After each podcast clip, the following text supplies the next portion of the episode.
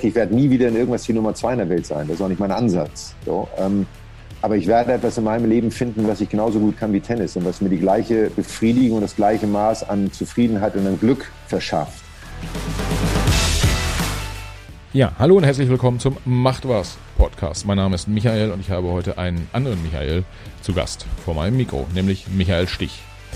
Michael Stich kennt ihr, er war Wimbledon-Sieger, er hat die Tennisweltmeisterschaft äh, gewonnen, war Zweiter der Weltrangliste, also super erfolgreich und ein Gigant auf dem Tennisplatz. Aber er ist auch ein erfolgreicher Unternehmer. Er beschäftigt sich mit Kunst sehr intensiv und äh, ja, mit seiner Michael Stich Stiftung tut er viel, viel Gutes äh, für HIV-infizierte Kinder und deren Angehörige. Auf all die Themen schauen wir drauf und ja, wenn ihr dran bleibt, dann hört ihr, wie sich das so anfühlt, wenn man vor 20.000 Leuten äh, den Matchball hat, äh, warum man ab und zu auch einfach mal Sachen machen sollte, die man vorher noch nicht gemacht hat, beziehungsweise wie man an solche Themen drangeht.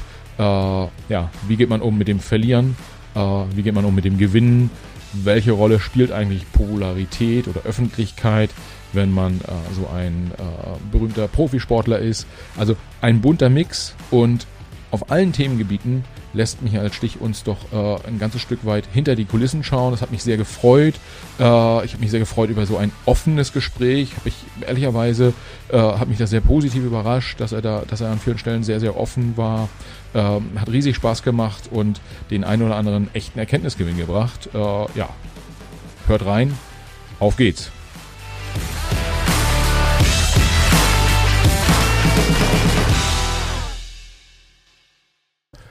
Ja, herzlich willkommen zum Macht was Podcast. Heute äh, zu Gast Michael Stich. Vielen von euch wahrscheinlich äh, bekannt, unter anderem aus der aus der Michael Stich Stiftung, ähm, aber natürlich auch, weil er ein Gigant auf dem Tennisplatz war, äh, was allerdings schon ein paar Tage her ist. Äh, wie ich gerade mit Erschrecken festgestellt habe. Und äh, so ein paar andere Sachen macht er auch.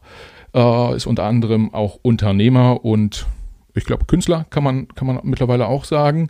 Ähm, aber ja, Herr Stich, habe ich was vergessen? Nein, das war erstmal die, äh, die, die, ganz knappe und korrekte Zusammenfassung. Ja, das, das, schon, das schon mal gut. Ich habe ja gelernt, Podcasts sollen nicht so lange gehen, deshalb versuche ich mich kurz zu fassen.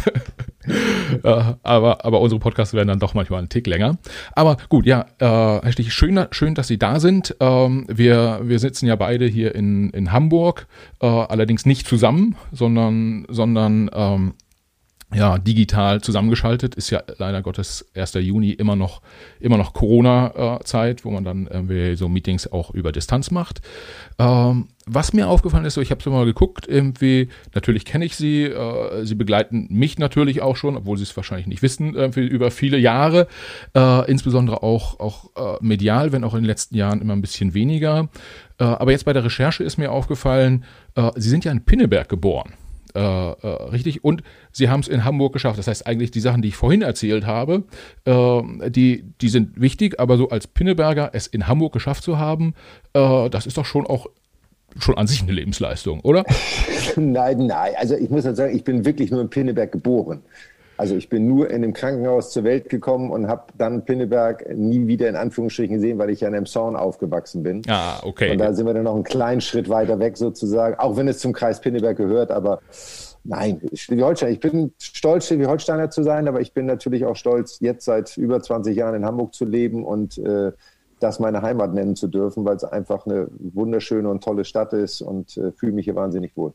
Ja, schön. Wie ist das, wie ist das eigentlich? Ich hatte äh, letztens den, den Thomas Helmer zu Gast und der ist dann, das äh, Meeting haben wir dann auch persönlich gemacht und der kam so mit der U-Bahn angefahren äh, und meinte dann hinterher zu mir, ach, das, also jetzt klar, mit Maske ist ja eh ein bisschen äh, schwieriger erkannt zu werden, aber auch generell sei es in Hamburg eigentlich ganz okay, als, als Prominenter zu leben und das Hamburg wird sich schon auch ein Stück unterscheiden von anderen äh, anderen Städten. Welche Erfahrungen haben Sie da gemacht? Können Sie so ganz entspannt über den Jungfernstieg spazieren, äh, äh, ohne, ohne permanent angesprochen zu werden? Ja, also das ist, man gehört ja irgendwann auch, also wenn die Menschen in dieser Stadt das wissen, so wie beim Thomas und bei mir ja auch, man weiß, man lebt jetzt seit vielen, vielen, vielen Jahren in dieser Stadt, man gehört ja irgendwann auch zum, ich nenne das jetzt mal hochgetragen, zum Inventar.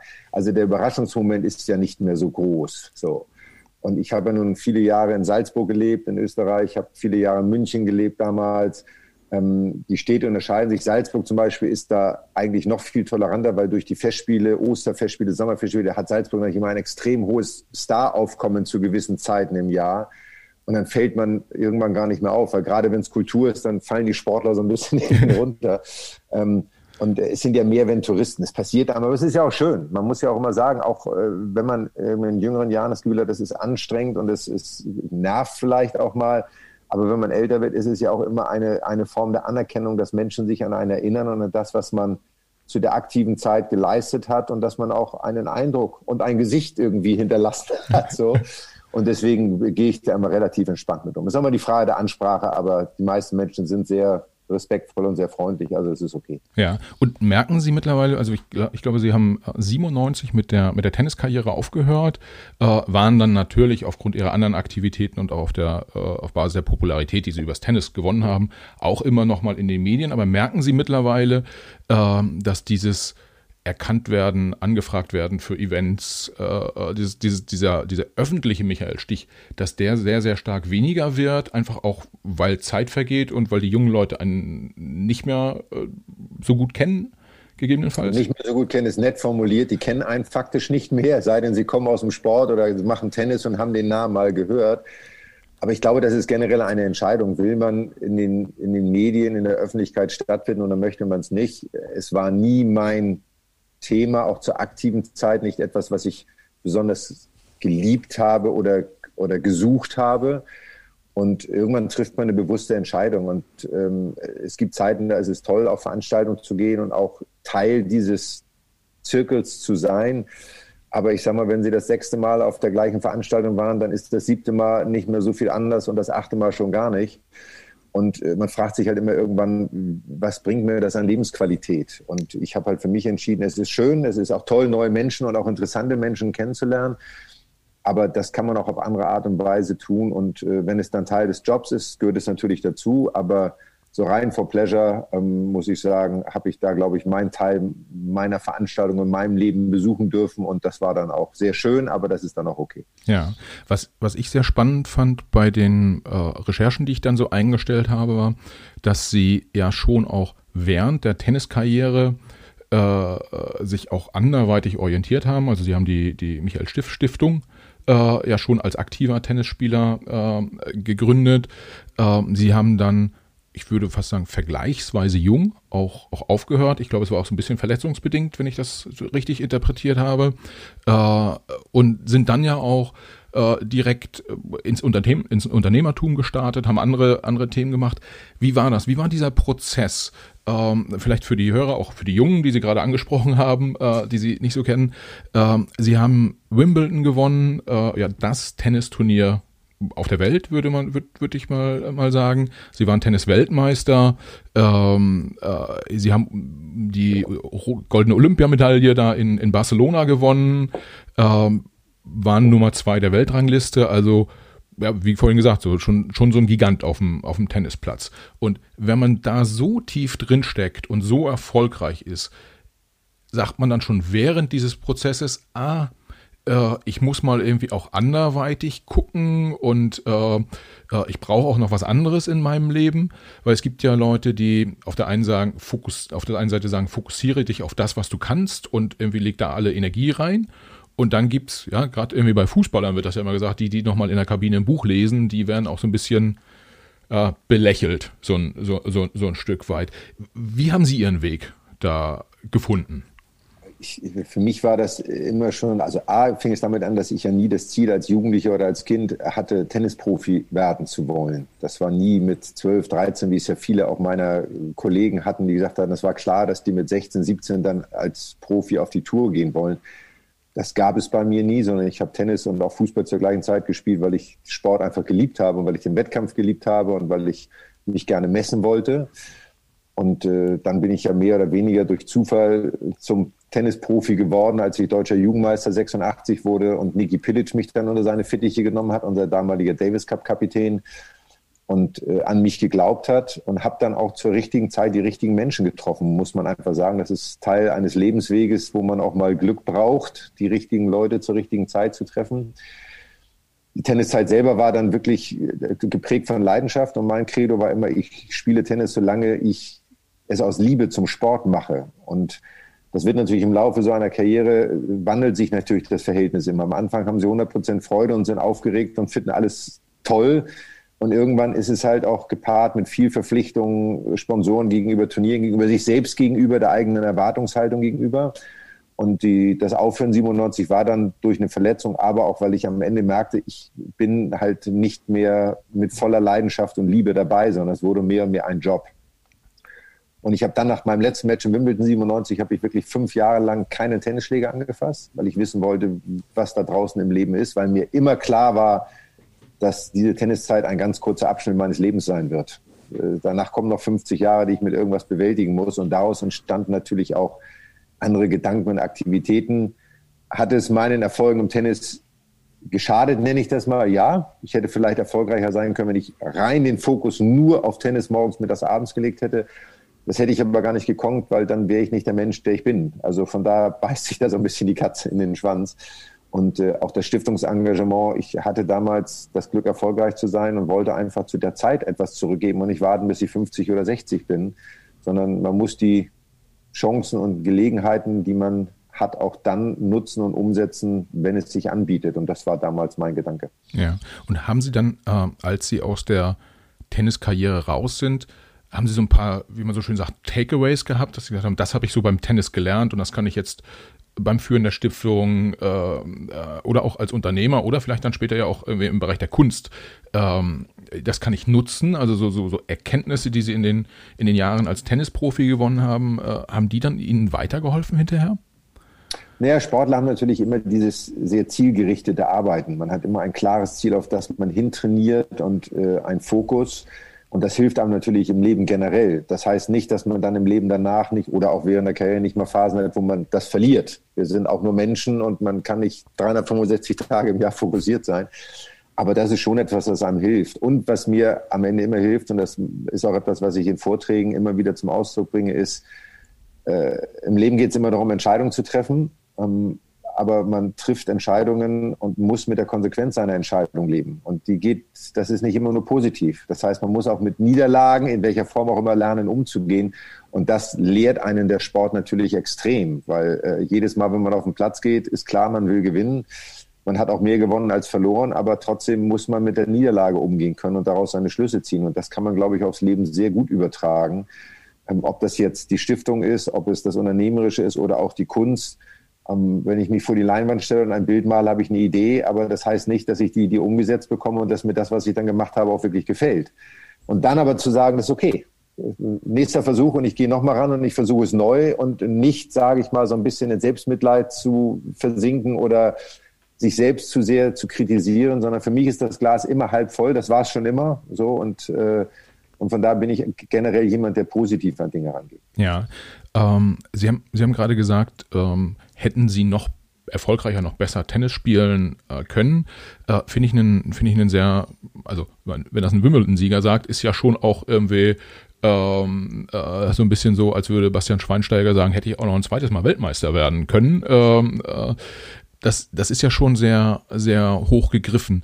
Ähm, was ich mich frage in dem Zusammenhang, ist halt dieses, es gibt ja so diesen Spruch, es gibt immer einen, der besser ist, irgendwie so. Ähm, und ähm, jetzt, Sie waren im Tennis super erfolgreich. Da stellt sich so die erste Frage, wollen Sie meinetwegen mit der Stiftung oder als Unternehmer quasi auch in der gleichen Liga spielen, in Anführungsstrichen? Also überträgt sich der Ehrgeiz dann? Das würde ja, ja im, im, im, Zweifel ähm, äh, ja auch unternehmerisch nochmal die gleiche Herausforderung bedeuten, ein großes Unternehmen vielleicht zu führen oder weiß ich nicht, Milliarden an Umsätzen zu machen oder was auch immer, wie an welchen Faktoren man das immer äh, festmacht. Oder sagt man, ich war in dem einen Bereich, da habe ich jetzt ganz oben gespielt. Wenn ich jetzt noch was mache, äh, dieser Ehrgeiz ist halt nicht die, diese, nicht, also diese immerwährende Flamme, sondern die ist da auch ein bisschen, bisschen entspannter. Äh. Na, ich glaube, also erstmal macht sich der Erfolg für mich ja nicht daran fest, wie viel Geld man macht oder wie viel Umsatz man generiert. Natürlich wirtschaftlich ist es so, aber fürs persönliche Empfinden. Und Ähm, als ich damals aufhörte, hat eine mir sehr nahestehende Person damals zu mir gesagt, Mensch, überleg dir das gut, weil du wirst nie wieder etwas so gut können wie Tennis und du wirst nie wieder so erfolgreich sein wie im Tennis. Und das hat mich damals getroffen auf eine gewisse Art und Weise, aber auch zum Nachdenken angeregt. Und ich habe die Person dann zwei Wochen später angerufen und habe gesagt, weißt du, du hast recht, ich werde nie wieder in irgendwas die Nummer zwei in der Welt sein. Das ist auch nicht mein Ansatz. So, ähm, aber ich werde etwas in meinem Leben finden, was ich genauso gut kann wie Tennis und was mir die gleiche Befriedigung und das gleiche Maß an Zufriedenheit und an Glück verschafft. Und das ist für mich eigentlich das Entscheidende. Ähm, dass die Stiftungsarbeit ist schwerer messbar, weil es nicht klare Ergebnisse gibt, sondern man setzt sich Ziele, man hat Ideen, man hat Visionen und die umzusetzen. Und wenn man sie dann umgesetzt hat, dann ist man damit extremst zufrieden und stolz darauf.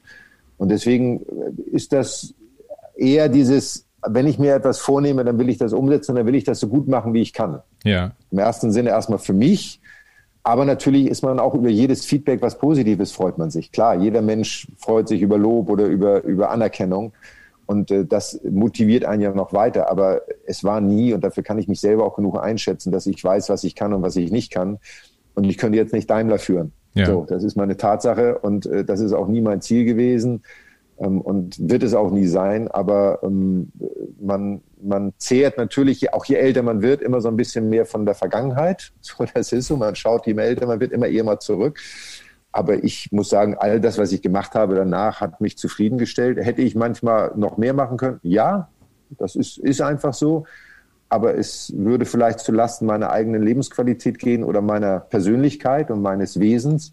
Und deswegen ist das immer ein Abwägen. Aber ich bin mit dem, was ich mache, wie ich es mache, ich sage mal zu 90 Prozent zufrieden. 10 Prozent gibt es immer, die man irgendwie mhm. nicht so lieb findet.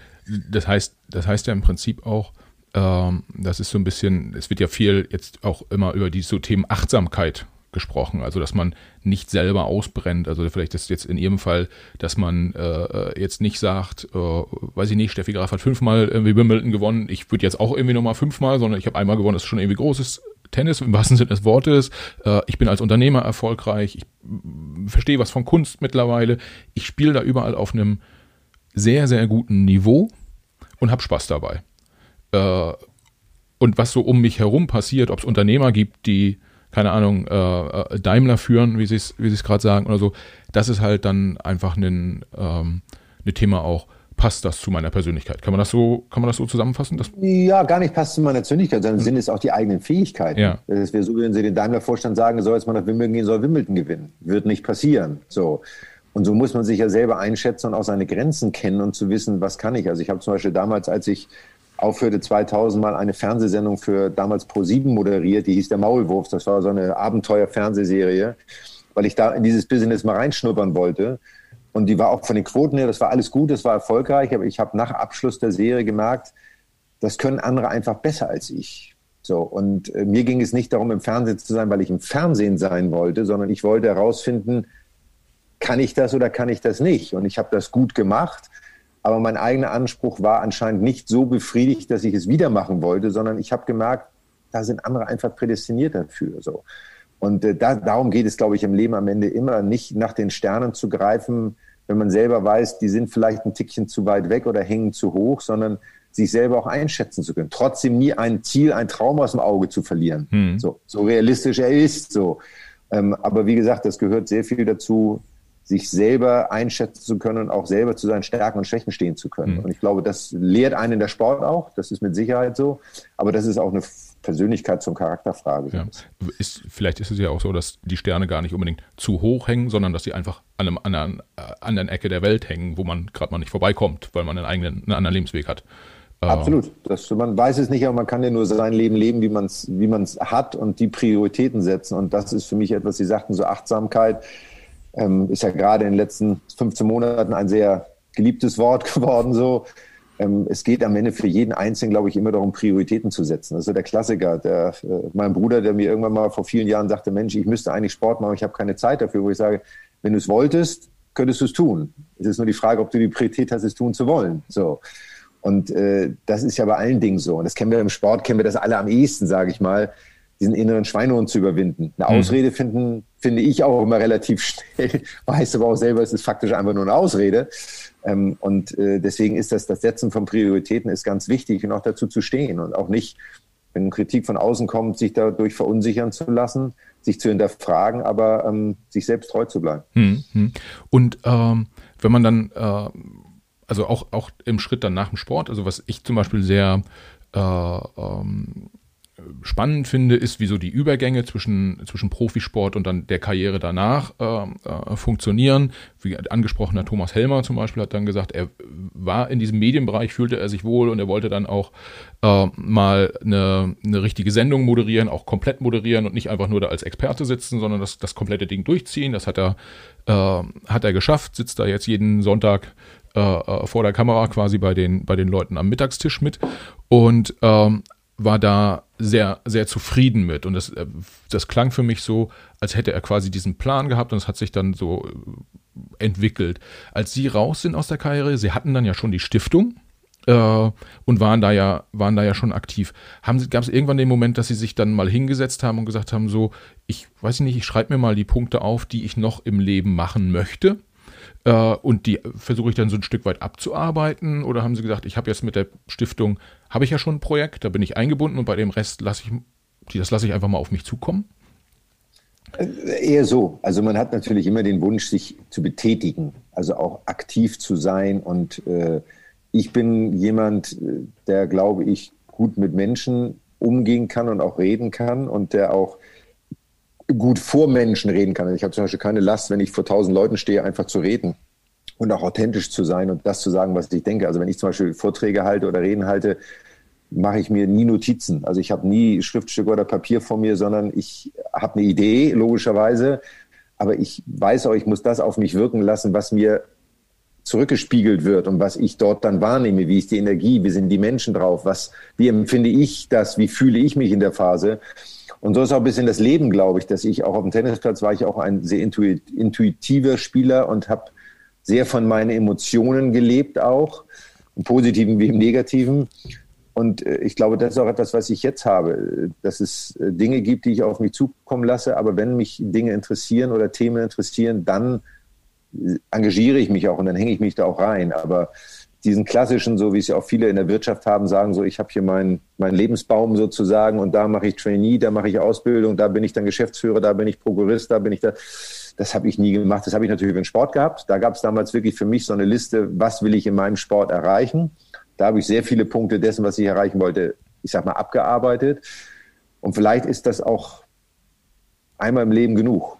Ja. So. Das, also, das muss jeder für sich entscheiden, so, aber vielleicht äh, muss man dann das Leben auch leben und auf sich zukommen lassen. Ja, dass einem das so eine gewisse Sicherheit gibt. Äh, ich habe es schon mal, ich, ich muss auch niemandem mehr was beweisen. Oder ich, obwohl sie wirken ehrlicherweise, als müssten sie sowieso niemandem was beweisen. Äh, man macht das ja am Ende des Tages alles für sich. Also wenn man, wenn jeder, glaube ich, sich ehrlich im Spiegel anschaut und egal in welchem Job oder Sport, ähm, klar, was ich sagte, möchte man Anerkennung für seine Leistung haben. Klar freuen Sie sich, wenn jemand eine Mail schreibt und sagt, Mensch, war ein toller Podcast. Aber genauso kann auch jemand schreiben, ich fand den Podcast ganz schlecht. So. Auch das ist ja eine Fähigkeit, damit umzugehen. Aber am Ende muss man selber ja, wenn man aufgelegt hat oder beendet hat, sagen, war ich mit mir selber zufrieden und bin ich, ist das okay, wie ich es gemacht habe? Und da auch ehrlich zu sich zu sein, weil man es in erster Linie auch am besten macht, wenn man es für sich selber macht und wenn man das gut gemacht hat, ist die Wahrscheinlichkeit, dass es anderen gefällt, egal was es ist, ob ich Tennis gespielt habe oder was man im Job oder mit der Stiftung macht oder ob man ein Bild malt, ähm, dann ist die Wahrscheinlichkeit, wenn man selber zufrieden ist, größer, dass es anderen auch gefällt. Mhm. Das, äh, ja, kann ich, kann ich bestätigen. Der, der Podcast ist, muss ich, muss ich gestehen, äh, so ein bisschen egoistischerweise auch so ein Tool für mich, einfach spannende Leute kennenzulernen und mich, mich mit denen dann auszutauschen, äh, mit denen ich auch sowieso äh, keine Ahnung, Mittagessen gehen wollen würde oder so oder, oder einen Kaffee trinken würde, äh, einfach weil die mich, äh, weil die mich persönlich interessieren oder weil das Spielfeld, auf dem sie unterwegs sind, mich, mich persönlich interessiert. Ähm, und ja, bei mir hören ein paar Leute zu und äh, bei Ihnen haben damals eine ganze Menge Leute zugeguckt, ja, deutlich, ja. deutlich mehr. Ähm, Sie haben dann, während Sie Tennis gespielt haben, ja schon die Stiftung, die haben wir, da haben wir jetzt ja schon äh, zwei, dreimal Sie angesprochen, ohne zu sagen, ähm, was, was genau das ist. Ähm, diese Stiftung, die Sie gegründet haben, Äh, ich fasse mal mein Verständnis kurz zusammen. Also Sie haben die Michael Stich Stiftung ge gegründet, die sich äh, darauf fokussiert, äh, Kindern und Jugendliche äh, zu unterstützen in ihrem Alltagsleben, die HIV-positiv ähm, sind. Äh, ist das richtig zusammengefasst? Ja, das ist richtig. Es geht einen Schritt weiter. Also es geht im Endeffekt darum, Kindern ein Lachen zu schenken, die von HIV betroffen sind. Zum einen die, die HIV infiziert sind. So, aber es gibt natürlich auch Familien, wo ein Kind HIV infiziert ist oder auch Menschen, die Pflegekinder aufnehmen, die infiziert sind, wo aber natürlich die gesamte Familie auch durch die Thematik sehr berührt wird. So, das heißt, es gibt dann auch Geschwister oft und dann, wenn es um Urlaube geht oder was immer das sein kann, dann versuchen wir natürlich auch denen, die von der Krankheit betroffen sind, im direkten Umfeld, dann auch Hilfe zu geben. Aber das Motto ist wirklich, Direkthilfe zu betreiben und wir haben jetzt auch viele Jahre Aufklärungsarbeit betrieben und besinnen uns jetzt gerade wieder auf unsere Stärken, dass wir nämlich genau den Kindern direkte Hilfe leisten wollen. Ähm, und das machen wir jetzt seit in diesem Jahr seit 27 Jahren. Ja, was ähm, ich, ich muss gestehen, ich finde das, ähm, also ist ja immer positiv, wenn man, das ist ja so ein Stück weit auch Giving Back äh, in, die, in die Gesellschaft, äh, was in Deutschland ja noch gar nicht so eine ganz große Tradition hat, ist ja eher amerikanisch. Ähm, aber äh, was ich mich gefragt habe bei der Wahl des Themas, ähm, als sie gestartet sind vor 27 Jahren, war, äh, war AIDS und, und HIV ja auch sehr, sehr präsent in den Medien, äh, sehr präsent. Es wurde viel darüber geredet. Äh, es gab Präventionsprogramme, alles Mögliche. Ich kann mich noch an die großen äh, Plakate erinnern, äh, gib AIDS keine Chance und im TV war das.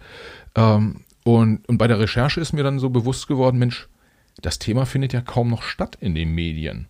Und da habe ich mich gefragt, findet es kaum noch statt, weil es nicht mehr so ein großes Problem ist?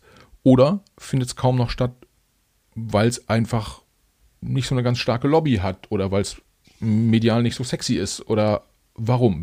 Da sind Sie wahrscheinlich der Top-Experte, mir das, mir das mal Ja, das ist, da gibt es natürlich immer ganz viele Meinungen. Ich habe natürlich meine eigene, die aber sehr subjektiv logischerweise ist. Also zum einen ist es natürlich ein Thema, was sich medial nicht verkaufen lässt. Es, es schafft ja keine, keine Aufmerksamkeit. Also man hat das jetzt vor drei Jahren oder wann das war, gemerkt, dass es mal wieder plötzlich in den Medien stand, dass Charlie Sheen damals sich geoutet hat, dass er HIV infiziert ist. So, dann schreiben die Medien darüber.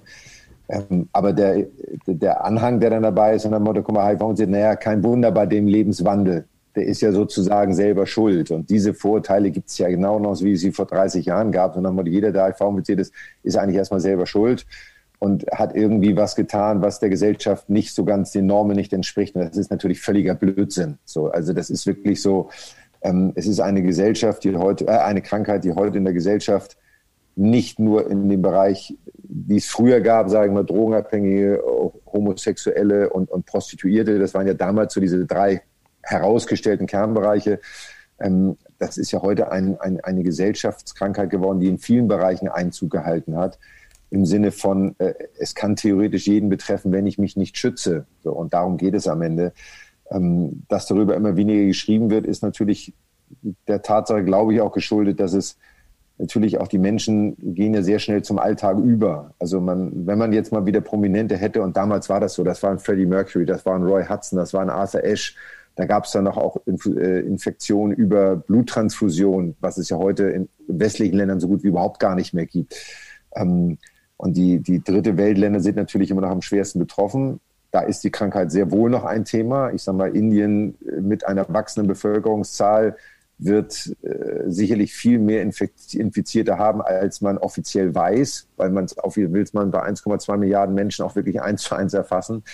Also die Thema ist nicht so richtig, das Thema ist nicht so richtig gesellschaftsfähig, äh, die Krankheit ist es nicht. Es ist immer noch ein Bedarf da. Die Medizin hat sich natürlich wahnsinnig weit entwickelt. Also die Medizin hat riesige Schritte gemacht in der Therapie von HIV-infizierten Menschen, ähm, auch wenn es noch kein Heilmittel oder kein Impfstoff gibt. Aber ähm, die Lebenserwartung der Menschen ist natürlich extremst gestiegen und äh, die Lebensqualität auch sicherlich aber wiederum nicht bei allen. Das darf man auch nicht vergessen. Das heißt nicht, dass jeder HIV-Infizierte heute 70 Jahre oder 80 Jahre alt wird, sondern es gibt immer noch welche, die früh versterben. Und es gibt auch immer noch welche, die unter den Nebenwirkungen der Medikamente leiden. Also da sollte aus meiner Sicht auch nicht verharmlost werden. Es ist für mich nach wie vor eine tödliche Krankheit. Für viele Mediziner ist es mittlerweile eine chronische Krankheit geworden. Ähm, da bin ich kein Mediziner, dass ich die Begrifflichkeit auch nicht so ganz genau auseinander definieren könnte, so unter dem medizinischen Aspekt. Aber es ist immer noch ein Thema, was die Welt beschäftigt, aber es hat es ist abgelöst worden. Ja. Gut. Zum Beispiel von Corona. Ja. Gut, äh, bei Corona würde ich jetzt sagen, das ähm, äh, ist halt, also das geht noch mal breiter in die Gesellschaft, äh, äh, die Thematik, und ist vielleicht jetzt dann auch gerade ganz, ganz aktuell und, und, und, und schmerzvoll. Aber wenn man so zurückguckt, ähm, dann habe ich das Gefühl, es werden immer wieder neue Themen quasi in Anführungsstrichen durchs, durchs Dorf getrieben. Und in der, in der Vorbereitung auf dieses Gespräch habe ich mich halt gefragt, äh, was Ihnen wohl durch den Kopf geht, wenn Sie sehen, was für eine äh, große Diskussion andere auch wichtige Themen natürlich, ja. Also irgendwie äh, Klimakatastrophe ist, ist, ist kein Scherz. Äh, ähm, äh, Black Lives Matter ist ein super wichtiges Thema. Ähm, wahrscheinlich ist auch das Gendern in den Medien irgendwie ein wichtiges Thema. Äh, aber dass dann das, das, das, das Thema AIDS so weit abfällt in der medialen Betrachtung, da habe ich mich gefragt, ob Ihnen das nicht dann einfach manchmal auch schlechte Laune bereitet. Nein, weil wir natürlich wissen, dass wir mit dem, was wir tun, einfach den Menschen helfen, die Hilfe brauchen. Und das liegt ja nicht daran, dass wir jetzt deswegen mediale Aufmerksamkeit brauchen, um das zu tun, sondern wir sind dafür da, ähm, Menschen, die uns kontaktieren, Institutionen, die uns kontaktieren, im Rahmen unserer Möglichkeiten Hilfestellung zu geben, damit das Leben ein bisschen besser wird. So. Für mich ist das jetzt nicht so relevant, dass für meine Arbeit jetzt direkt nicht, ob das jetzt in, auf der Bildzeitung auf der ersten Seite stehen würde oder nicht. Aber es geht natürlich auch darum, präventiv zu arbeiten und der, der jüngeren Generation klarzumachen, das ist ein Thema, diese Krankheit gibt es, schützt euch, weil bei all diesen Themen sind die jungen Generationen natürlich diejenigen, die auch einen Unterschied machen auf lange Sicht gesehen. Und das ist ja, wie Sie sagten, das ist beim Klimaschutz so. Manchmal müssen wir Älteren auch von den Jüngeren erzogen werden. Das ist einfach so. Und nicht in unserem Korridor denken bleiben und sagen, ja, das habe ich immer so gemacht und da bin ich nicht anders als alle anderen, ich bin genauso. Ähm, und manchmal muss man einfach diesen kleinen Weckruf bekommen, um sich selbst auch bewusst zu werden, Mensch, selbst wenn ich nur einen kleinen Teil dazu beitragen kann. Und bei HIV-Aids ist es halt auch so, dass man es generationsübergreifend sehen muss. Meine Generation ist damit groß geworden. Das ist einfach so. Ähm, wenn ich aber viele aus meinem Freundeskreis sehe, ist es bei denen auch nie so richtig angekommen. So, und die junge Generation ist bei vielen Themen sensitiver und aufmerksamer. Nicht alle, aber schon sehr viele. Und die sozialen Medien sind wieder was ganz anderes, mit dem man solche Themen transportieren kann. Da kenne ich mich nicht mehr so aus und bin ich auch nicht unterwegs. Also es findet immer ein Wandel statt. Das ist gut so, das ist wichtig so. Ähm, dass das Thema nicht immer plakativ auf der ersten Seite stehen muss, ist auch genauso richtig. Aber man sollte es trotzdem nicht vergessen und sich immer wieder bewusst sein, es gibt HIV und AIDS und es gibt es auf der Welt und äh, es wird auch über viele Jahre und Jahrzehnte noch immer ein Thema bleiben. Ja, und ähm, Sie haben gerade gesagt, jetzt so die, die öffentliche, also die öffentliche Aufmerksamkeit beeinflusst Sie nicht so äh, stark in ihrer Arbeit. Ähm, meine Frage da hatte so ein bisschen den Hintergrund einmal Prävention würde ich jetzt für, für wichtig halten und äh, wenn halt drüber geredet wird, wird im Zweifel dann in der Situation der Situation dann auch, äh, ähm, auch von Jugendlichen eher nochmal drüber nachgedacht ähm, äh, über, den, über den Schutz. Und ähm, was ja auch ein Thema ist, gerade Sachen, die Sie machen in der Stiftung, da spielt Geld ja auch eine Rolle. Ja. Und ähm, in dem Zusammenhang ähm, ehrlicherweise, da bin ich mir nicht so ganz sicher, wie grundsätzlich eine Stiftung funktioniert und wie im Speziellen Ihre Stiftung äh, äh, funktioniert. Ich habe gelernt, es gibt unterschiedliche Arten ähm, äh, von, von Stiftungen und äh, vielleicht mögen Sie da mal, da mal was dazu sagen. Wie ist so eine Stiftung aufgebaut? Äh, wie wird das finanziert? Sie haben in einem anderen Podcast mal gesagt, dass Sie, ähm, ich glaube, 500.000 Mark waren das damals, von einem Preisgeld in die Stiftung getan haben als, als Kapitalstock. Ähm, und das ist aber jetzt ja auch schon 27 Jahre her. Heißt, könnte ja auch sein, dass das Geld aufgebraucht ist. Wie, wie funktioniert das? Muss man da immer wieder nachschießen oder? Also nein, also es ist bei uns, ist mal, meine Stiftung ist erstmal eine Stiftung des gemeinnützigen Rechts, also äh, ist anerkannt äh, im Sinne, dass wir ähm, auch Steuervergünstigungen haben, um unsere Projekte zu fördern. Also Gelder, Spenden, die sie einnehmen, müssen sie nicht versteuern, sondern können diese Spenden dann eins zu eins auch weiter und müssen sie auch eins zu eins weitergeben. Ähm, äh, und wir machen halt übers Jahr gesehen immer Veranstaltungen, um Spenden zu akquirieren, aber auch um, um, über unsere Partner wiederum natürlich das Thema immer wieder zu transportieren und zu kommunizieren. So. Das heißt, wir sind auf andere Menschen angewiesen auf unser Netzwerk, die an uns, an unsere Idee, auch an mich glauben und das unterstützenswert halten, um uns dann zu unterstützen, uns Gelder zur Verfügung zu stellen, die wir dann nutzen können, um unsere Projekte zu fördern und äh, umzusetzen. Also von daher ist so eine Zeit, wie wir sie jetzt seit 15 Monaten haben, für Stiftungen allgemein, gar nicht nur für meine, aber generell äh, extrem schwer, weil sie können keine Spendenaktionen machen, sie können also keine Veranstaltungen ausrichten. Das heißt, für uns waren die letzten 15 Monate sehr schlecht, weil wir kaum Spenden generieren konnten und haben wir über die Jahre immer sehr gut gewirtschaftet, sodass wir natürlich auch Rücklagen gebildet haben. Und ich habe natürlich über die 27 Jahre selber immer wieder Geld reingegeben, alleine durch meine Arbeit und durch meine Leistungen, die ich dort erbringe. Also da reden wir dann schon über äh, mehrere Millionen wahrscheinlich auch, die ich damit untergebracht habe. Aber das macht man ja gerne, weil man es ja aus totaler Überzeugung macht. So. Ähm, aber ganz klar auch die Frage immer, was passiert irgendwann mal, wenn man älter wird, wenn man die Stiftung nicht machen kann. Also auch die Überlegung, muss die Stiftung mich überdauern? Das ist bei mir jetzt nicht der Fall mein Anspruch ist nicht, dass mein Name auch nach meinem Tod noch mit meiner Stiftung weitergeführt werden muss, sondern ich mache das jetzt, weil ich jetzt helfen will und weil ich jetzt die Möglichkeit habe. Hoffentlich habe ich sie in 10, 20 Jahren auch noch. Wer weiß, was das Leben dann für mich bereithält. Und ähm, also es ist eine, wie, wie haben Sie gesagt, eine Stiftung des äh, gemeinnützigen Rechts. Gemeinnützigen Rechts. Ähm, diese Stiftung ist dann eine, eine Organisation sozusagen, da gibt es gibt's Mitarbeiter, es gibt ein Büro, ähm, es werden Veranstaltungen organisiert, um sozusagen in Anführungsstrichen den Umsatz zu generieren, also um, um Spenden auch einzu, ähm, einzusammeln. Und das Team kümmert sich dann auch darum, wohin fließt das Geld. Das heißt, ähm, da werden dann Familien gesucht, die man, die man unterstützen kann? Oder wie funktioniert das? Nein, also bei uns ist es so, natürlich nach 25 Jahren haben sie sich ein gutes Netzwerk aufgebaut und wir arbeiten in Deutschland mit allen Universitätskliniken, mit den AIDS-Hilfen zusammen über die dann Anträge an uns gestellt werden und auch andere karikative Organisationen, die dann Anträge an uns stellen für die Familien, die sie betreuen. Also bei uns kann keine Familie selbst einen Antrag stellen, weil wir natürlich gar nicht die Möglichkeit hätten zu kontrollieren, ob die Angaben korrekt sind oder nicht. So, das heißt, wir sind immer auf den Sozialarbeiter oder auf die AIDS-Hilfe oder wen auch immer angewiesen. Und das Netzwerk hat man sich natürlich nach 25 oder 27 Jahren fast natürlich aufgebaut und es ist ein sehr gelerntes Netzwerk. Wir haben ein sehr kleines Team. Ich habe eine hauptamtliche Mitarbeiterin, die äh, seit 25 Jahren jetzt fast bei mir ist. Ich bin der Zweite. Ich habe eine freie Mitarbeiterin, die sich bei den Veranstaltungen mit um die Thematiken kümmert. Und das war's. Also wir sind eine sehr kleine Organisation, ähm, um auch die Kosten möglichst gering zu halten. Aber natürlich haben sie ein Büro, natürlich müssen sie Gehalt bezahlen, natürlich haben sie Ausgaben. Also das läppert sich auch mal relativ schnell, leider Gottes. Ähm, das weiß ja aber jeder, der auch kleine Unternehmen führt. Also Kosten sind immer relativ schnell da und deswegen sind die Spenden, wir haben ein Stiftungsvermögen, aus dem Zinserträge generiert werden, die wir in erster Linie dafür nutzen, unsere Fixkosten zu bedienen und die Spenden sollen dann so weit möglich möglichst eins zu eins auch an die Projekte weitergeführt werden. Und es werden Rücklagen gebildet, damit man auch genau für solche Zeiten dann auch mal ich sag mal, einen kleinen Notgroschen hat. Ja, es ist ja ehrlicherweise auch relativ normal, wenn man eine Organisation hat, muss diese Organisation ja auch irgendwie äh, finanziert werden, organisiert werden sozusagen. Das ist ja ähm, auch an der Stelle häufig ein, ein, ich sag mal, Irrglaube derer, die, die vielleicht auch was Gutes tun wollen. Äh, einfach über eine Spende zum Beispiel und dann, na Mensch, aber ähm, äh, wenn es jetzt nicht gerade eine Stiftung ist, die ein Stiftungsvermögen hat, um damit die Fixkosten zu decken, äh, wenn ich jetzt 100 Euro spende, müssen ja auch 100 Euro bei den, in Anführungsstrichen, Kindern in Afrika ankommen. Äh, das ist natürlich schwierig. Ähm, da ist dann so wahrscheinlich die Herausforderung, wie hoch ist der Prozentsatz dessen, was, was ankommt. Genau, da gibt es ja aber auch klare Vorgaben. Also in Deutschland gibt es klare Regeln, wie hoch die Verwaltungskosten sein dürfen maximal.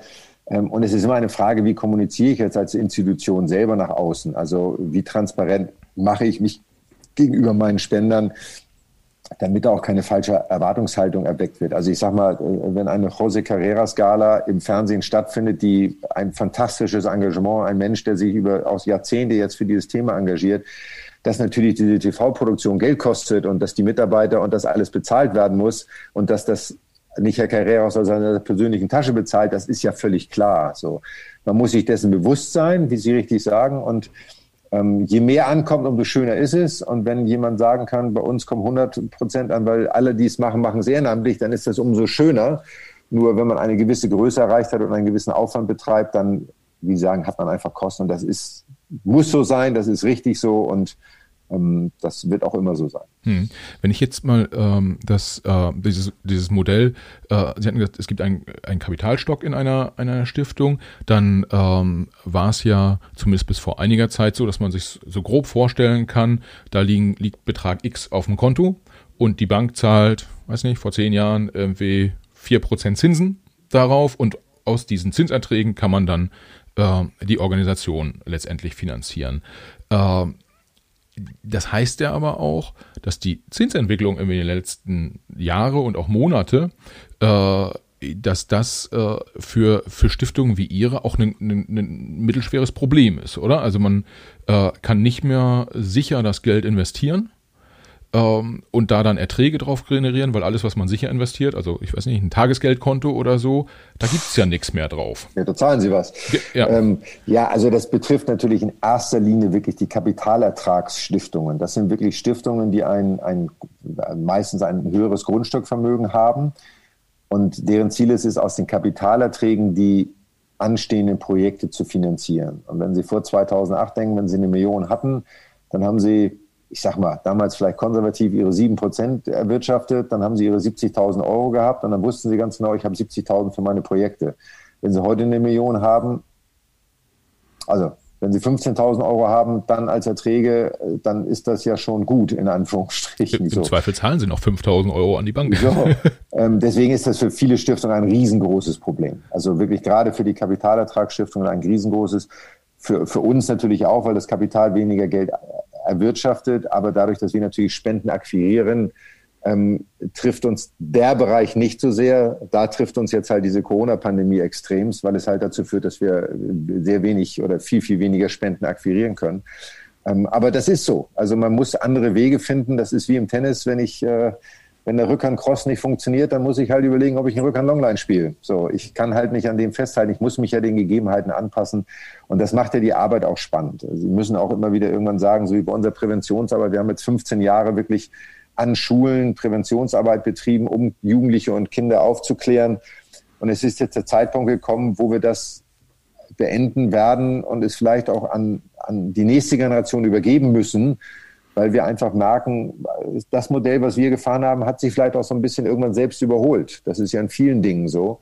Und äh, das ist aber nicht schlecht, sondern das ist gut, weil es muss immer weitergehen. Es muss nächste Projekte, nächste Schritte gehen, an denen man selber Spaß hat und wo man seine Ziele mit äh, verwirklichen kann. Ja.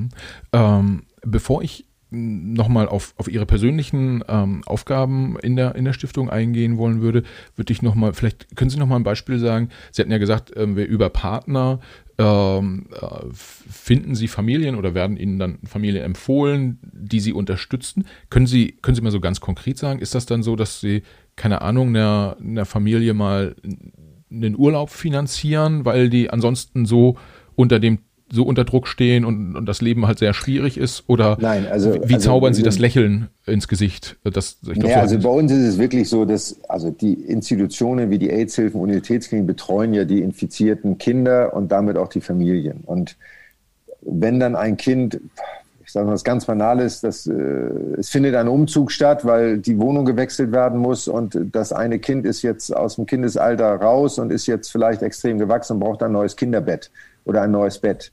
Dann kriegen wir einen Antrag für ein neues Bett, was dann vielleicht 1000 Euro kostet. So. Das sind so Dinge, die im Alltäglichen das Leben der Kinder verbessern. Das hat sich in den ganzen Jahren noch verändert. Früher war es der Walkman, den wir noch kennen, mhm. so, ähm, wo heute sonst keiner mehr was mit anfangen kann. Heute ist es dann vielleicht äh, der MP3-Player, der einem Kind die Chance gibt, etwas zu tun. Oder es ist ein iPad, gerade in diesen Zeiten auch Corona, um vielleicht am Schulunterricht teilnehmen zu können, weil es sonst nicht finanzierbar wäre für diese Familien und auch die Sozialämter dann vielleicht das nicht leisten können. Das sind so Themen. Urlaube sind sehr selten. Äh, es gab auch Zeiten, wo wir dann auch Kindern mal einen Urlaub auf dem Ponyhof finanziert haben, weil es mal für das Kind die Chance ist, mal rauszukommen. So. Bloß sie kommen natürlich immer sehr schnell dahin, wenn es eine fünfköpfige Familie ist und sie haben ein infiziertes Kind dabei oder zwei, dann auch, dann steigen natürlich die Kosten immer sehr hoch, wenn sie dann die ganze Familie unterstützen. Deswegen haben wir da schon klare Regeln, denen wir auch nachgehen und die wir auch, die auch gelernt sind bei uns. Wir versuchen so viel wir können, aber wir müssen auch klare Grenzen ziehen bei Dingen, die wir einfach nicht können. Ja, ja. Und ähm, äh, Ihre äh, Rolle, Sie sind sozusagen der, der Chef äh, der, der Stiftung. Und äh, ist es richtig interpretiert, dass Sie quasi am meisten beitragen können, indem sie quasi auch, auch äh, Spenden organisieren sozusagen, also äh, bei den Events, die sie dann organisieren, präsent sind, weil ich, sie, sie machen ja auch Konzerte, äh, äh, zum Beispiel, dass dann ein Künstler eher mal kommt, wenn sie ihn anrufen, als wenn ich da jetzt anrufen würde. Ähm, ist das auch sehr stark so ihr, ihr Approach, dass sie vielleicht auch die, die, die, die äh, Prominenz und die Erfolge auch aus der, aus der Tenniszeit so ein Stück auch dafür nutzen können dann? Klar, also man, man nutzt erstmal die Zeit, die man sich selber in dem Thema engagiert hat. Das ist ja schon etwas, was von vielen sehr anerkannt wird und auch respektiert wird. Aber natürlich fällt es mir einfacher bei Künstlern, sage ich mal, oder auch bei Unternehmen, manchmal eine Tür aufzustoßen und äh, ein Interesse zu wecken. Ob sie dann sich engagieren oder nicht, was anderes. Aber das, was ich vorhin irgendwann mal sagte, ist, ich glaube, ich kann gut mit Menschen umgehen. Ich bin jemand, der mit Menschen ehrlich umgeht und äh, immer mit einem Nein leben kann. Auch Menschen, die mir sehr nahe sind, wenn ich eine Frage stelle, gibt es zwei Antworten, ein Ja oder ein Nein und ich muss mit beiden Antworten gleichermaßen umgehen können. Also ich bin auch nie nachtragend, sondern ich mache aus Überzeugung das, was ich mache und versuche diese Überzeugung auf andere zu übertragen und sie dann dazu zu gewinnen, diese Ideologie oder diese, diese, diese Leidenschaft auch mitzutragen und sie zu unterstützen. Und das ist einer meiner Hauptthemen. Die Veranstaltungen, die wir ausrichten, sind natürlich auch alle mit auf meinem Mist gewachsen. So, ich habe die Ideen entwickelt, ich setze das mit meinem Team um und äh, wir haben auch jedes Jahr, leider jetzt auch zwei Jahre lang nicht, aber in Hamburg immer einen Drachenboot-Cup auf der Binnenalster gehabt, mit dem wir viele Spender akquiriert. Da machen wir halt mit unserem kleinen Team eine Veranstaltung abends für 1000 Leute ähm, und organisieren alles selbst. Und meine Mitarbeiter haben dann wiederum Freundinnen, die sie als Hostessen dann akquirieren, die das ehrenamtlich machen. Und so tragen wir auch in unserem kleinen Team, haben wir halt alle diese gleiche Leidenschaft und Vision dafür. Und das ist wahnsinnig wichtig dass es nicht einfach nur ein Job ist, sondern wir machen das wirklich aus totaler Überzeugung, weil wir helfen wollen. Ja. Und wenn jetzt jemand sagt, ich höre diesen Podcast und äh, äh den, den Podcast-Host, irgendwie, den, den kenne ich eh nicht und den Gast, den habe ich jetzt kennengelernt sozusagen, äh, klingt alles gut, was die erzählen, ich würde da gerne helfen, unterstützen, in welcher Form auch immer. Ähm, ich vermute, man kann auf, auf die Website der, der Michael Stich Stiftung gehen und kann da dann wahrscheinlich auch, auch spenden.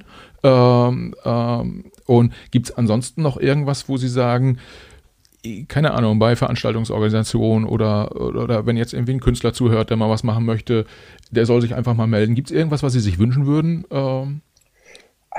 Es ist immer ganz schwer, weil ich weiß ja auch gerade so Künstler, sei es jetzt aus der, aus der darstellenden Kunst oder aus der bildenden Kunst, die werden natürlich auch bombardiert mit Anfragen. Kenne ich ja aus meiner aktiven Zeit selber noch. Also man ist dann sehr populär, man steht im Rampenlicht und alle wollen davon ein kleines Stück abhaben. Jemand muss einfach selber total überzeugt davon sein. Und ich habe da auch keine Erwartung. Ich freue mich wirklich, und wir haben es ja bei unserem Konzert in der Elbphilharmonie vor zwei Jahren gehabt oder vor anderthalb Jahren, viele Künstler, die ich kannte, einige, die ich kennengelernt habe, die ich angesprochen habe und die das gut fanden so, und die gerne dabei waren und die auch im Nachhinein super happy waren, dass sie dabei waren. Und es gab welche, die gesagt haben, das ist nicht mein Thema. Und äh, wie gesagt, man beides total zu akzeptieren, zu respektieren. Aber einfach der Austausch, Menschen für die Idee zu begeistern. Und wenn jetzt jemand zuhört, der sagt, Mensch, ich habe mal Lust, die Stiftung zu unterstützen, wie gesagt, auf die Internetseite gehen, Spenden sind uns immer sehr willkommen, aber wenn jemand noch mehr Fragen hat, auch einfach in der Stiftung anrufen, wenn dann noch ein Bedürfnis an mehr Information ist. Da sind wir immer sehr offen und auch sehr dankbar, weil jeder, der Geld woanders hingibt, muss von dem, was er tut, hundertprozentig überzeugt sein. Und äh, da bedarf es manchmal einfach noch ein bisschen mehr Information. Hm, hm. Ähm, ja, das äh, dann also äh, Michael Stich Stiftung bei Google eingeben und zack, drauf, Kommt drauf, relativ schnell. drauf, ja. drauf gucken. Ähm, Sie haben jetzt gerade, Sie haben Künstler an, angesprochen und ähm, bevor ich dann auf das Thema Unternehmertum, was äh, mich auch nochmal sehr stark interessiert, äh, eingehe, würde ich gerne den, den Bereich Kunst mit Ihnen mal äh, besprechen. Ich will, hätte jetzt so ne, aus meiner naiven äh, Sicht, da ist jemand, ist, äh, ist Sportler, äh, so voller, voller Ehrgeiz unterwegs, ähm, und auf der anderen Seite gibt es halt Künstler, die ja, da viel Kreativität, es ist äh, also so ein bisschen Wahnsinn irgendwie vielleicht auch dabei, äh, ist für mich gefühlt eine andere, in Anführungsstrichen, Kategorie Mensch. Äh, wie, wie hat das bei Ihnen funktioniert? Also erstmal sehen Sie sich selbst auch als Künstler äh, äh, oder als Kunstinteressiert, äh, Kunstliebhaber und äh, wie haben Sie den, den Weg dahin gefunden? Ja, das Interesse der Kunst ist während der aktiven Zeit entstanden durch einen meiner ältesten Freunde, der sehr selber Fotograf ist, aber auch sich sehr für Kunst interessiert, gesagt hat, du lass doch mal ins Museum gehen oder guck dir doch mal das an und hat dadurch einfach Interesse geweckt und ich habe gemerkt, dass mich das sehr anspricht, gerade zeitgenössische, zeitgenössische und abstrakte Kunst und habe mich dann immer weiter damit beschäftigt, so dass es heute wirklich mein Hobby ist, mich damit zu beschäftigen. Ähm, die eigene Malerei ist dadurch entstanden, eigentlich etwas zu finden, wodurch man seine eigenen Emotionen und Gedanken so ein bisschen Ausdruck verleihen kann. Und da ich selber auch als Tennisspieler jemand war, der seine Emotionen nie außerhalb des Platzes lassen konnte, sondern wenn ich gut drauf war, habe ich gut gespielt. Wenn mich irgendwas belastet hat, dann hat es meistens meine Leistung auf dem Tennisplatz beeinträchtigt. Und so ist es bei, bei einem Bild, was man malt oder was immer man in der Kunst tut, ist es ja auch sehr. Man nimmt ja seine Emotionen mit. Selbst wenn man sich ein Konzept überlegt oder eine Idee hat, was man will, wenn man genervt oder aggressiv ist, wird da was anderes bei rauskommen, als wenn man verliebt ist und äh, auf Wolke 7 schwebt. So glaube ich zumindest. Nun ist es nicht mein Beruf. Das ist nochmal ein großer Unterschied. Ich habe es nicht gelernt. Das ist komplett autodidaktisch. Aber also, es gibt ja auch genügend Künstler, die vielleicht Tennis spielen. Ähm, da fragt sich nie jemand, wieso spielt ein, Tennis, ein Künstler Tennis. So. Ähm, und viele bringen sich das auch autodidaktisch bei. Also von daher ähm, würde ich mich nicht als Künstler im Sinne bezeichnen, dass es als Berufsbezeichnung gelten würde. Aber wie hat man Josef Beuys gesagt, jeder ist ein Künstler ähm, und jeder Gedanke beinhaltet irgendwie eine Form von Kunst. Und so muss man das sehen. Und ich mache das in erster Linie für mich selber, weil es wirklich eine Form des Ausdrucks, also eine Möglichkeit des Ausdrucks ist. Und äh, das macht mir Spaß. Und äh, ich äh, freue mich, wenn jemand das Bild schön findet. Und ich äh, finde es schade, wenn er es nicht schön findet, kann aber damit leben so. Aber es ist, äh, ja, es ist ein Hobby und ähm, es wird immer mehr und es macht viel Freude. Ja, und haben Sie das Gefühl, dass sich vielleicht aus dem Hobby noch etwas, ich weiß nicht, ja, kann man vielleicht so formulieren, etwas noch Ernsthafteres entwickeln kann? Äh, weiß ich nicht, dass man die Kunst einsetzt, vielleicht auch ein bisschen als, als Tool für die Stiftung, äh, äh, dass es Ausstellungen gibt, dass man vielleicht mal das eine oder andere Werk äh, auch, auch verkauft, was man, was man produziert hat. Ähm, oder sagen Sie, nee, das ist was, was ich für mich mache und das soll eigentlich auch für mich so bleiben. Nee, das Problem ist natürlich, je mehr Bilder man malt, umso mehr muss man überlegen, wo kommen sie hin. das ist wie mit, wenn man Kunst sammelt. Ähm, von daher ist, ist, die Idee schon mal eine Ausstellung zu machen, wobei man auch, und das ist ja auch in meinem Leben so, man muss natürlich bei mir auch immer sehr trennen. Auf der einen Seite habe ich die Stiftung, auf der anderen Seite bin ich natürlich auch ein privater, ein, ein eigenständiger Mensch. Also nicht alles, was ich in meinem Leben mache, mache ich immer nur für die Stiftung, so, sondern ich gebe schon einen Großteil meines Lebens für die Stiftung und viel Zeit. Aber die Dinge, die ich sonst mache, mache ich natürlich auch für mich und müssen auch nicht immer mit der Stiftungsarbeit verbunden sein. Ähm, aber mal eine Ausstellung zu machen und äh, sich auch mal bewerten zu lassen und auch mal ein Feedback zu kommen, ist schon etwas, was mich reizt. Das war auch beim Tennis so. Wenn man auf den Center Court gegangen ist, war es ja auch das Feedback der Menschen, die dort waren, etwas, was einen angetrieben hat oder demotiviert hat, in welcher Form auch immer die eigene Leistung gesehen wurde.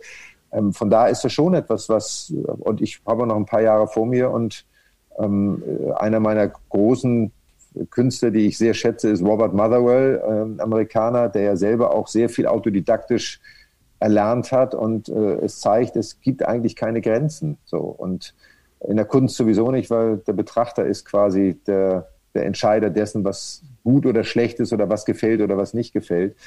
Und von daher kann ich mir das schon vorstellen. Hm, hm. Was, äh, was ich spannend finde, dass Sie ähm, auch sagen, so dieses, dieses, es gibt einen gewissen Reiz, sich auch, auch bewerten zu lassen.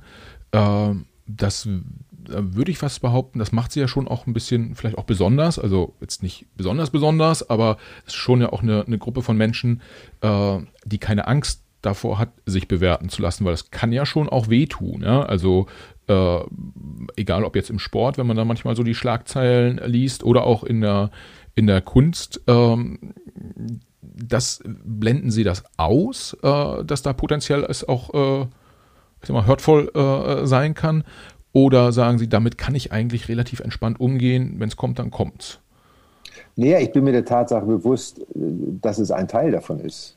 Das ist wie, wenn ich ein Tennismatch äh, verloren habe, dann ist es klar, dass äh, da nicht stehen wird, Yippie, hat ein Tennismatch verloren, so, sondern äh, wenn ich etwas öffentlich mache oder Menschen etwas darbiete, das ist wie jeder Schauspieler, der einen Film dreht oder ein Theaterstück äh, spielt, der sich der Tatsache bewusst sein muss, ich weiß nicht, wie die Menschen es aufnehmen. Ich kann nur mein Bestes geben und das, was passiert, passiert. Ich bin jemand, ich kann sowohl mit der, mit dem, mit der Anerkennung als auch mit der Kritik immer sehr gut umgehen, weil ich von vornherein weiß, beides wird kommen. Hm. Ähm, äh, für mich ist immer eher das, das Schlimmste oder das Schwierigste im Umgehen, wenn es eigentlich keine Resonanz gibt. Also wenn die so im Graubereich ist, so wenn mhm. sich niemand traut, etwas zu sagen. Das ist so ein bisschen wie, wenn man ins Restaurant geht und der Kellner fragt, waren Sie zufrieden? Wenn ich nicht zufrieden war, muss ich einfach sagen, ich war nicht zufrieden. So, äh, wie dann der Kellner damit umgeht, habe ich keinen Einfluss drauf. Ist auch in dem Moment nicht mein Problem. Aber wenn mir die Frage gestellt wird, dann gehe ich auch davon aus, dass derjenige eine ernsthafte und ehrliche Antwort haben möchte. Wenn er sie nicht haben möchte, sollte er die Frage nicht stellen. Also, wenn ich kein Feedback auf etwas selbst erstelltes oder geschaffenes haben möchte, dann darf ich es nicht zeigen. Hm. Das ist hm. relativ einfach. Hm. Ähm, trotzdem ist es natürlich so, es gibt ja die Menschen, auch die Prominenten, die Sportler, wie auch immer, wer immer das ist, wenn sie Schlagzeilen lesen, die sagen, ja, mich interessiert das gar nicht und ob gut oder schlecht geschrieben wird, es interessiert jeden. Also mhm. jeder freut sich über eine positive Schlagzeile und jeder ärgert sich oder ist traurig über eine negative Schlagzeile. Da kann man sich nicht von frei machen. Man muss sich nur in dem Moment, wo man öffentlich etwas tut, im Klaren sein, dass beides passieren kann. Und dann mhm. ist es leichter, damit umzugehen, glaube ich. Mhm. Das äh, äh, ist ja schon auch äh, ein ein durchaus auch rationaler äh, Ansatz und äh, das dann so zu verinnerlichen. Äh, kann das sein, dass das vielleicht auch leichter fällt, wenn man halt schon viele Sachen positiv abgeschlossen hat, also viele nicht abgeschlossen im Sinne von ist zu Ende, aber viele positive Punkte im, im Leben hatte. Man, man hat an unterschiedlichen Stellen Erfolg gehabt, dass man dann vielleicht auch ein bisschen entspannter in so eine, in so eine Situation reingeht. Merken Nein, das glaube ich nicht, weil äh, sag mal, wenn Sie das Leben als, als Leistungssportler gelebt haben und Sie haben eine ständige Präsenz in den Medien, eine ständige Aufmerksamkeit, werden ständig bewertet, sage ich jetzt mal, und ja nicht nur das reine Tennisspiel, sondern sie werden ja auch als Mensch bewertet, äh, obwohl die Menschen, die sie bewerten, sie gar nicht kennen. Also das ist ja immer dieses Vorurteile. Dann äh, legt man sich einfach eine relativ dicke Haut zu, hm. habe ich zumindest getan. Und äh, man muss natürlich auch in dem Falle die Medienlandschaft versuchen zu verstehen, wie es auch funktioniert, wie gewisse Mechanismen funktionieren. Und das ist ja in vielen anderen Bereichen genauso. Das ist ja ein Unternehmen, traut sich der Mitarbeiter dem Höhergestellten vielleicht auch mal die Meinung zu sagen. Zum einen ist es die Frage, wie sage ich die Meinung? Also wie artikuliere ich mich? Und zum anderen, wie geht mein Chef damit um? Nutzt er seine Machtposition vielleicht aus oder ist er offen? So, auch das ist ja eine Frage, wie kann ich mit Menschen arbeiten? Und das ist ja bei mir Sie haben, hatten Journalisten, mit denen Sie arbeiten konnten und welche, mit denen Sie nicht zurechtkamen. Also mhm. es gibt einfach Menschen, die mag man und die mag man nicht. So. Und im besten Fall umgibt man sich mit denen, die man mag und mit denen man auf einer Wellenlänge liegt. Aber die anderen sind genauso wichtig, weil sie auch wiederum das Korrektiv für jeden Einzelnen sind. Mhm. Weil man darf sich ja selber auch nicht besser und größer machen, als man am Ende des Tages ist, sondern man muss sich ja selber auch immer wieder erden und sich auch mal immer wieder wieder dieses Selbsthinterfragen, dieses Reflektieren ist das richtig, ist das falsch. So. Und dann für sich zu einem Schluss kommen, egal was die Umwelt davon denkt. Hm, hm. Also ich glaube, ich, äh, ich fände es spannend, wenn sie, wenn sie mal ausstellen äh, würden. Und irgendwie fände ich es auch, aber das ist ein bisschen vielleicht auch meine naive äh, Weltsicht, irgendwie fände ich es auch cool, wenn man sagt, auf das eine oder andere Michael Stichbild ist mal verkauft äh, worden und äh, irgendwie ist, ist äh, keine Ahnung, fließt in die, in die Stiftung irgendwie ein Teil des Erlöses oder so. Es ist, ist gerade so, ein, so, ein, so eine spontane äh, Eingebung. Wird, wird ja vielleicht passieren. Wir lassen uns mal überraschen. Äh, wenn, wenn Sie das tun, sagen Sie Bescheid, dann, äh, bericht, dann berichten wir auch darüber. Ähm, und ja, Bilder verkaufen klingt so ein bisschen nach äh, Unternehmertum, ist es aber nicht, aber Sie sind auch Unternehmer. Äh, und da habe ich jetzt ehrlicherweise, also ich habe zwei Sachen äh, äh, gesehen äh, vorab. Sie sind, es gibt in Hamburg dieses, dieses Rückenzentrum, äh, wo, wo, wo sich Ärzte damit auseinander äh, wenn es den Menschen äh, hinten wehtut sozusagen. Ähm, und sie haben mal eine, eine ganze Zeit lang das äh, Tennisturnier am Roten Baum äh, organisiert mit ihrer Veranstaltungsagentur. Äh, das Rückenzentrum äh, gibt es noch und, und läuft. Ich vermute, da sind sie, da sind sie noch, noch dabei. Ähm, und das Tennisturnier macht jetzt aber jemand, jemand anderes. Ähm, Warum und wieso, glaube ich, ist, ist gar nicht so relevant. Was mich allerdings interessiert, ist Ihre Perspektive einerseits auf das Thema Unternehmertum, weil die beiden Themen ja durchaus sehr, sehr unterschiedlich sind. Ähm, wie wählen Sie da die Projekte aus, äh, die Sie machen? Naja, Unternehmertum heißt ja erstmal, dass ich mich mit Themen beschäftige, die mich interessieren für mich und dass ich etwas unternehme. So, dass ich mich engagiere oder mich mich äh, aktiv äh, in etwas einbringe. Und äh, beim Rückenzentrum war es einfach damals so, wieder so ein Moment, die richtigen Menschen zur richtigen Zeit kennenzulernen. Ähm, und bei mir war es so, wäre ich nicht Tennisprofi geworden, hätte ich gerne Medizin studiert, weil mich der menschliche Körper immer sehr interessiert hat. und mich auch nach wie vor wahnsinnig fasziniert. Ähm, dafür hat es dann nicht gereicht, weil dann der Tennisprofi dazwischen kam. Ähm, und daher war aber immer ein latentes Interesse für den menschlichen Körper, für Medizin. Und dann war so ein Thema wie das Rückenzentrum, wo es um konservative Therapie von chronifizierten Kreuzschmerzpatienten in erster Linie geht, halt auch gerade Menschen zu helfen, die wirklich ein einen hohen Leidensdruck haben durch einen chronischen Kreuzschmerz, zu versuchen, durch Systeme sie wieder in den Lebensalltag, in das soziale Umfeld zurückzubringen. Das heißt, es ist ein unternehmerischer Ansatz, ein bisschen sozialer Aspekt dahinter auch. Das war dann etwas naheliegendes, weil es mir einfach Spaß macht, weil es mich interessiert, so und das mit aufgebaut zu haben. Tennis am Roten Baum war natürlich, ich, ich, ich, ich weiß trotzdem noch am allermeisten und am besten Bescheid über Tennis. So. Und äh, das mit Partnern zu machen, auch als Unternehmen ähm, das aufzubauen und seine Stärken dort mit einzubringen, auch in einem Team, war halt wahnsinnig spannend und reizvoll. Und beim Rotbaum natürlich ne, 45 Jahre Verbindung, äh, sehr emotional auch. Also das war etwas, was mich gereizt hat, was sehr naheliegend war, was eine fantastische Zeit war und wahnsinnig viel Spaß gemacht hat. Also äh, ich muss immer, ich engagiere mich, wenn nur bei Themen, wo ich mich das Gefühl habe, ich kenne mich so ein bisschen aus oder kann mich damit identifizieren ich habe natürlich auch immer wieder viele Vorschläge für Start-up-Firmen, die sich dann sehr im technologischen Bereich betätigen, die ich super spannend finde, aber ich habe davon einfach keine Ahnung. so. Und dann finde ich, wird es immer schwierig. Wenn man dann auch viel Geld irgendwo reingibt, ohne wirklich überhaupt irgendeinen blassen Schimmer zu haben, dann habe ich von meinem Vater mal mitbekommen, Schuster bleibt bei deinen Leisten und bleib eher bei dem, womit du dich so ein bisschen auskennst. Ja, in dem Zusammenhang, stimmt das eigentlich, dass Ihr Vater gesagt hat, als Sie gesagt haben, Sie wären jetzt Tennisprofi, dass er da gesagt hat, ja, aber Junge, äh, du hast noch nichts gelernt? Also so, äh, stimmt, stimmt diese Nee, das Story? hat er so nicht gesagt, aber Sportprofi war in meiner Familie, glaube ich, in vielen Familien, aber zu der damaligen Zeit, das war halt keine klassische Berufsbezeichnung. Also es gab den Fußballprofi, das war irgendwie so das Einzige, was man irgendwie so greifen konnte. Aber ähm, Tennisprofi war für meinen Vater, der ganz klassischer Kaufmann ist, nicht wirklich einen Beruf. Ich habe zwei ältere Geschwister, die beide studiert haben, beide Informatik studiert haben. Und ich war dann so derjenige, ne, du könntest ja auch noch mal irgendwas, ich sag mal, Vernünftiges machen. Aber er ist nicht unzufrieden mit dem, was ich dann gemacht habe und ist ganz zufrieden, dass sein Sohn äh, ihm nicht auf der Tasche liegt, in Anführungsstrichen, und äh, gut durchs Leben kommt. Ist, hat, hat ja ganz gut funktioniert, ja. Ähm, auch, so. auch, auch, auf der, auch aus der äh, kaufmännischen äh, Perspektive heraus. Ja. Äh, vielleicht noch eine, äh, eine ein Einschätzung so zum, zum Abschluss, was mich interessieren würde, ist, ähm, ich habe, wenn man bei Wikipedia guckt, irgendwie, dann äh, steht da in dem, äh, in dem Artikel sogar drin, wie viel Preisgeld sie äh, gesammelt haben. Jetzt mal unabhängig davon, ob das jetzt stimmt oder nicht, irgendwie, wenn es nur so die äh, grobe Richtung ist, ist das durchaus ja spürbar, äh, spürbar Geld. Ähm, wenn Sie aber so mal insgesamt den, den, den, den Sport angucken, da gibt es jetzt äh, Fußball, äh, Tennis, Formel 1, ein paar Boxen vielleicht noch, wo, wo sehr, sehr viel ähm, äh, Geld auch gedreht wird. Sie haben, haben vorhin gesagt, äh, Sie haben mit dem Tennis angefangen und sind auch Profi geworden, weil die Liebe zum Sport äh, halt sie, ihr, ihr, Treiber war in, in erster Linie. Ähm, zumindest ist es so, wenn Sie die Entwicklung betrachten, dass es vielleicht naiv gedacht ist, äh, wenn man sagt, Geld spielt eigentlich im Sport einfach eine zu große Rolle mittlerweile? Oder, oder wie ist Ihre Perspektive darauf? Also sagen wir so, das Geld, was im Sport involviert ist, drückt, glaube ich, einfach nur aus, welchen Stellenwert der Sport insgesamt in der Gesellschaft hat. Damit meine ich nicht sozialpolitisch, sondern eher rein ökonomisch.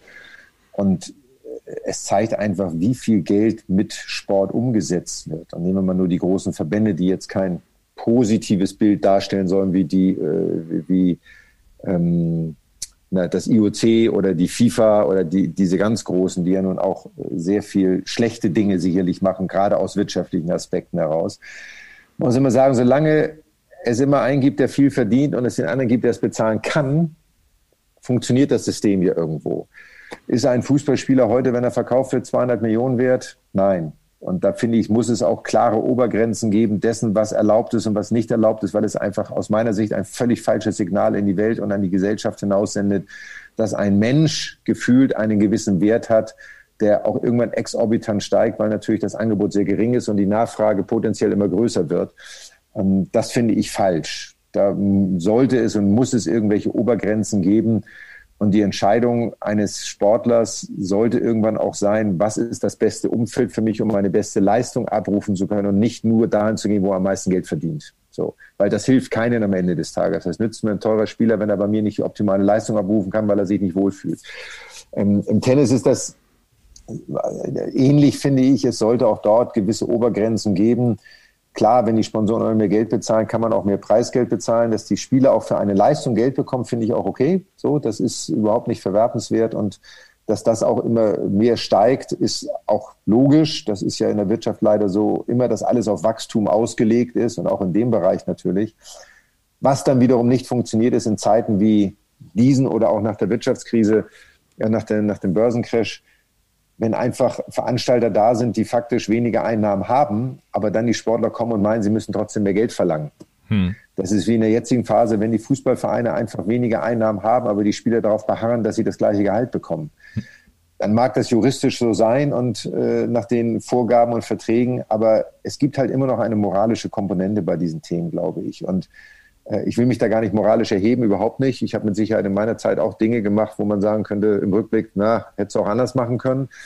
Aber ich glaube schon, dass es dieses Zusammenspiel mehr geben sollte, gerade in Zeiten wie diesen. Und äh, ich würde es auch gut finden, wenn dann solche Summen nicht mehr gezahlt werden würden und auch nicht transportiert werden würden, wenn man dann auch mal mehr nach rechts und links guckt und auch an die Menschen denkt, die vielleicht mehr Hilfe brauchen könnten. Und gar nicht, dass jetzt jeder immer was spenden muss, darum geht es gar nicht. Aber ähm, es, der Sport hat schon in manchen Bereichen sehr viele Privilegien. Auf der anderen Seite ist er aus meiner Sicht die größte sozial verbindende Komponente auf der Welt, die es überhaupt gibt. Ähm, dafür wird er von der Regierung viel zu wenig unterstützt, auch gerade in der Breite, muss man einfach so sagen. Da gibt es, glaube ich, riesen Nachholbedarf. Aber ich finde, es gibt Grenzen, die man irgendwann ziehen sollte und äh, die auch wichtig sind, sie zu ziehen. Ja, ja. Jetzt äh, während Sie gerade auch das Thema Fußball nochmal mit thematisiert haben, ist mir eine Geschichte eingefallen, die damit gar nicht so viel zu tun hat, äh, aber wo es nochmal um Persönlichkeit geht. Äh, also vielleicht kurz abschließend, im Prinzip, äh, ich bin da Ihrer Meinung, äh, wie diese moralische Komponente, äh, äh, die gibt es definitiv und das aber auch, weiß ich nicht, wenn ich unter den Top 0,5 Prozent der Fußballer in Deutschland bin, dass ich dann sehr, sehr viel Geld verdienen kann, ist sicherlich, da gibt es sicherlich auch eine Korrelation zur Leistung, die ich, die ich bringe, ein Stück weit.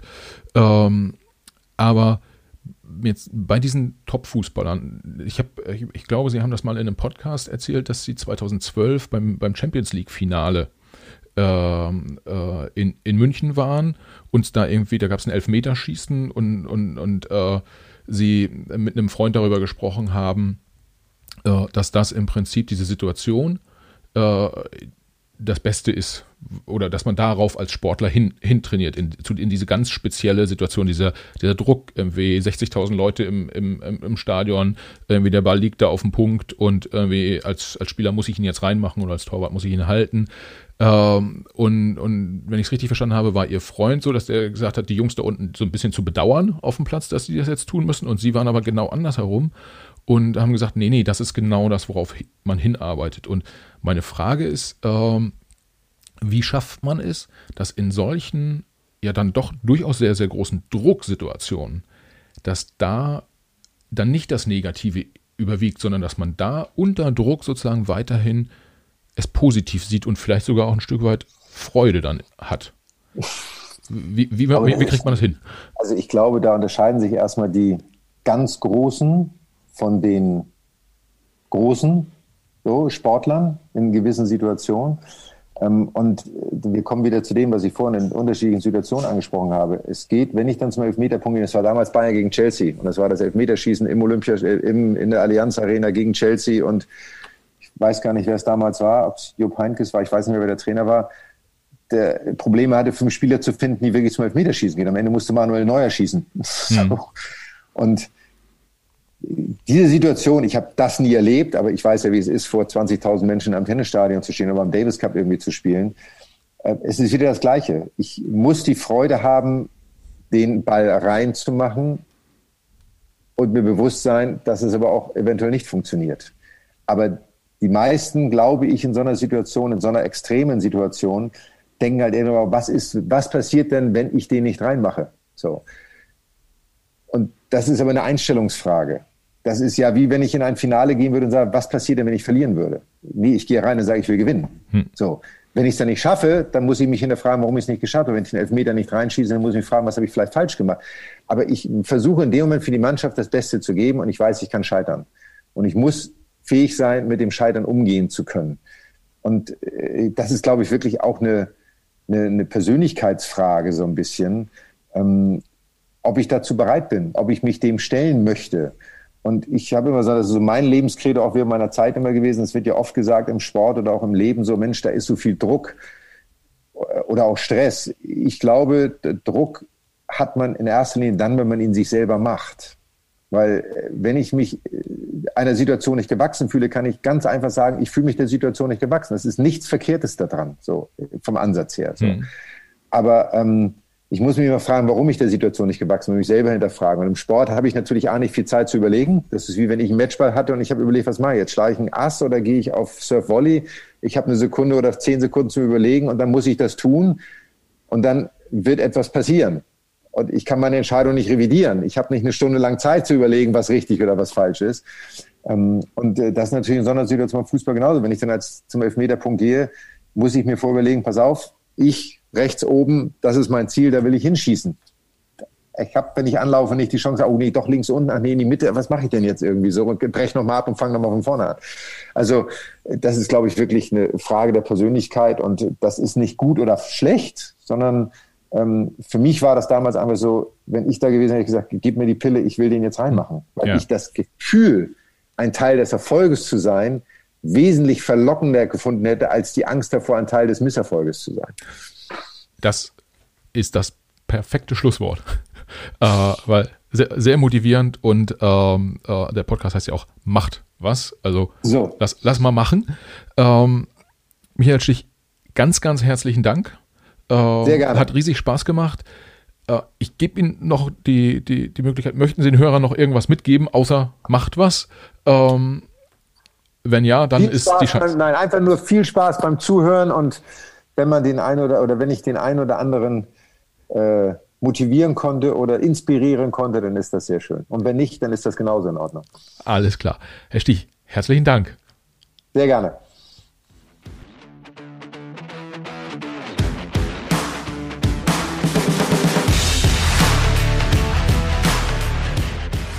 Ja, das war er, der Macht was Podcast mit Michael Stich. Wir haben noch den einen oder anderen Hochkaräter in der Pipeline, deshalb freuen wir uns, wenn ihr auch beim nächsten Mal wieder zuhört. Bis wir online sind, also ja, nächsten Dienstag, äh, könnt ihr uns natürlich auch äh, verfolgen auf den unterschiedlichen Social Media Plattformen, LinkedIn, Instagram, Twitter und Facebook und Co. Schreibt uns dort gern auch eine Nachricht, äh, was ihr hören möchtet. Da kriegen wir mittlerweile die eine oder andere Nachricht und es ist wirklich äh, spannend zu hören, wen ihr eigentlich gerne mal so vor Mikro äh, habt. Und wir bemühen uns dann sehr, sehr stark, das auch hinzubekommen, haben da schon die eine oder andere Anfrage bei Gästen laufen und werden euch das eine oder andere demnächst präsentieren. Auf jeden Fall eine Menge cooles Zeug in der Pipeline. Hört rein, macht was Podcast bis zum nächsten Mal.